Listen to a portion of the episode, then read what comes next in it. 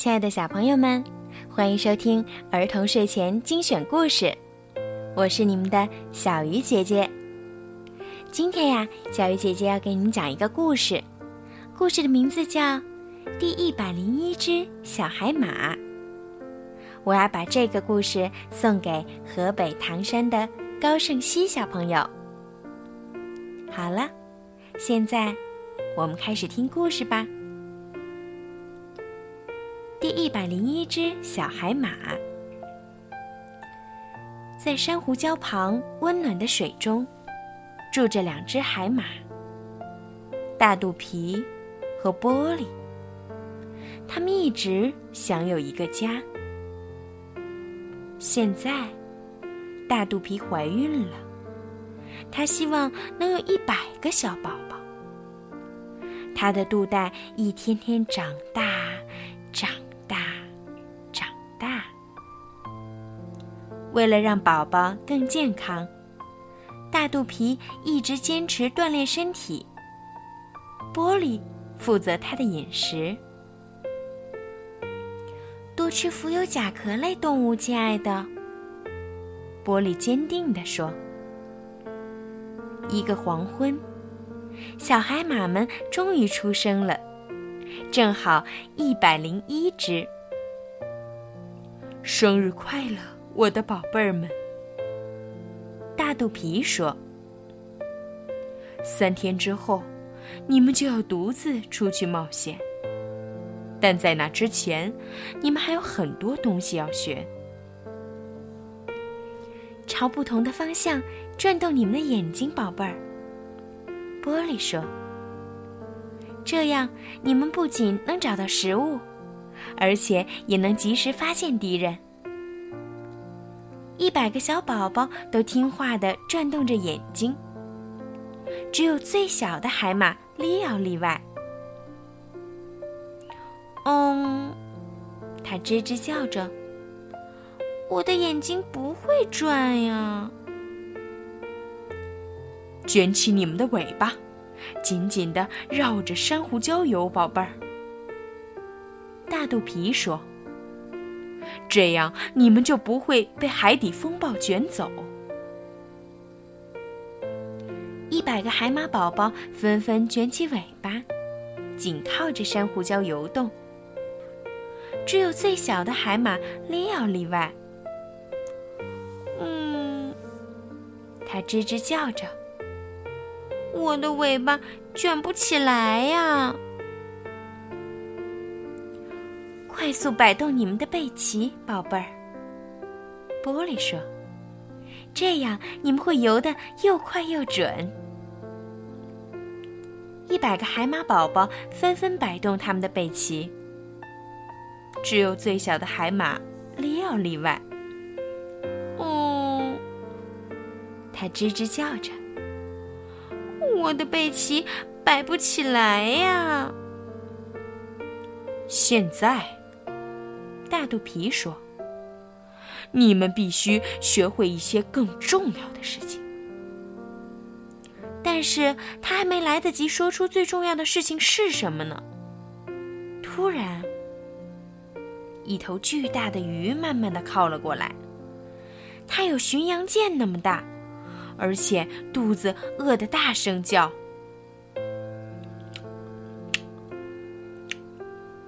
午餐时间到了，快游起来呀，孩子们！大肚皮高喊：“能游多快游多快，宝贝儿们！”玻璃也喊起来。一百个海马宝宝立刻摆动他们的背鳍，向洞穴狂奔。只有最小的海马利奥除外。我要把你一口吞掉！这艘大巡洋舰吼道。但是他四处搜寻着，不满意的嘟囔着。他的肚子也咕噜噜的叫得更厉害。终于安全了，海马宝宝们陆续游了出来。啊，怎么少了一个？利奥在哪儿？玻璃惊慌地说。大家都吓得颤抖起来，因为他们知道，小利奥不会转眼睛，不会卷尾巴，不会摆动背鳍，不会又快又准的游泳。快去找他，全体都去。大肚皮说。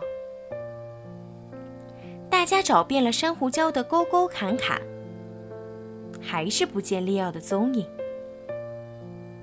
这时，太神奇了！一声稚嫩的欢呼声突然冒了出来。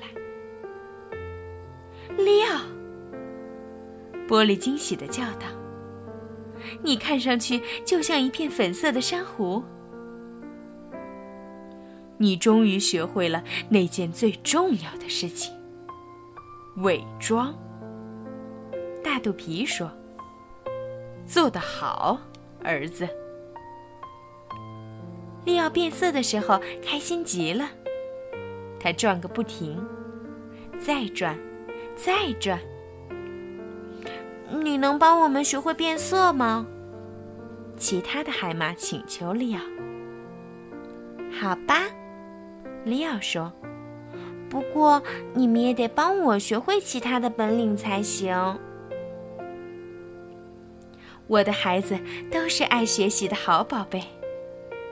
玻璃说：“我的孩子都是聪明的好宝贝。”大肚皮说：“三天后，小海马们都做好了离家的准备。他们大声唱着。”爸爸再见，妈妈再见。然后，一个一个的游走了。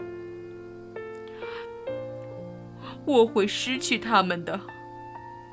大肚皮说：“好了好了，别伤心。”玻璃说：“他们悲伤的并肩站着，他们的尾巴紧紧的绕在一起。”突然。爸爸妈妈，你们高兴吧？一个稚嫩的声音冒了出来。哦，这真是快乐的一天。大肚皮说：“但是，你为什么不和他们一起走呢？”我只是想多说一次再见。利奥说：“小海马利奥和爸爸妈妈在一起。”亲亲热热的游了好远好远。现在，你准备好去冒险了吗？大肚皮问道。利奥想了想，他能转动眼睛了，他能紧紧地卷起尾巴了，他能摆动背鳍了，他还能变出各种珊瑚的颜色呢。是的，利奥说：“我准备好了。”小利奥再次跟爸爸妈妈告别，然后就赶去加入兄弟姐妹们的队伍了。但是有时候，他还是会突然回家来，看看爸爸和妈妈，给他们一个惊喜。爸爸妈妈好，好了，小朋友，今天的故事就讲到这儿啦。在故事的最后，小鱼姐姐要祝高胜熙小朋友每天。都开开心心、快快乐乐的哦。好啦，晚安，小朋友们，晚安，高胜熙。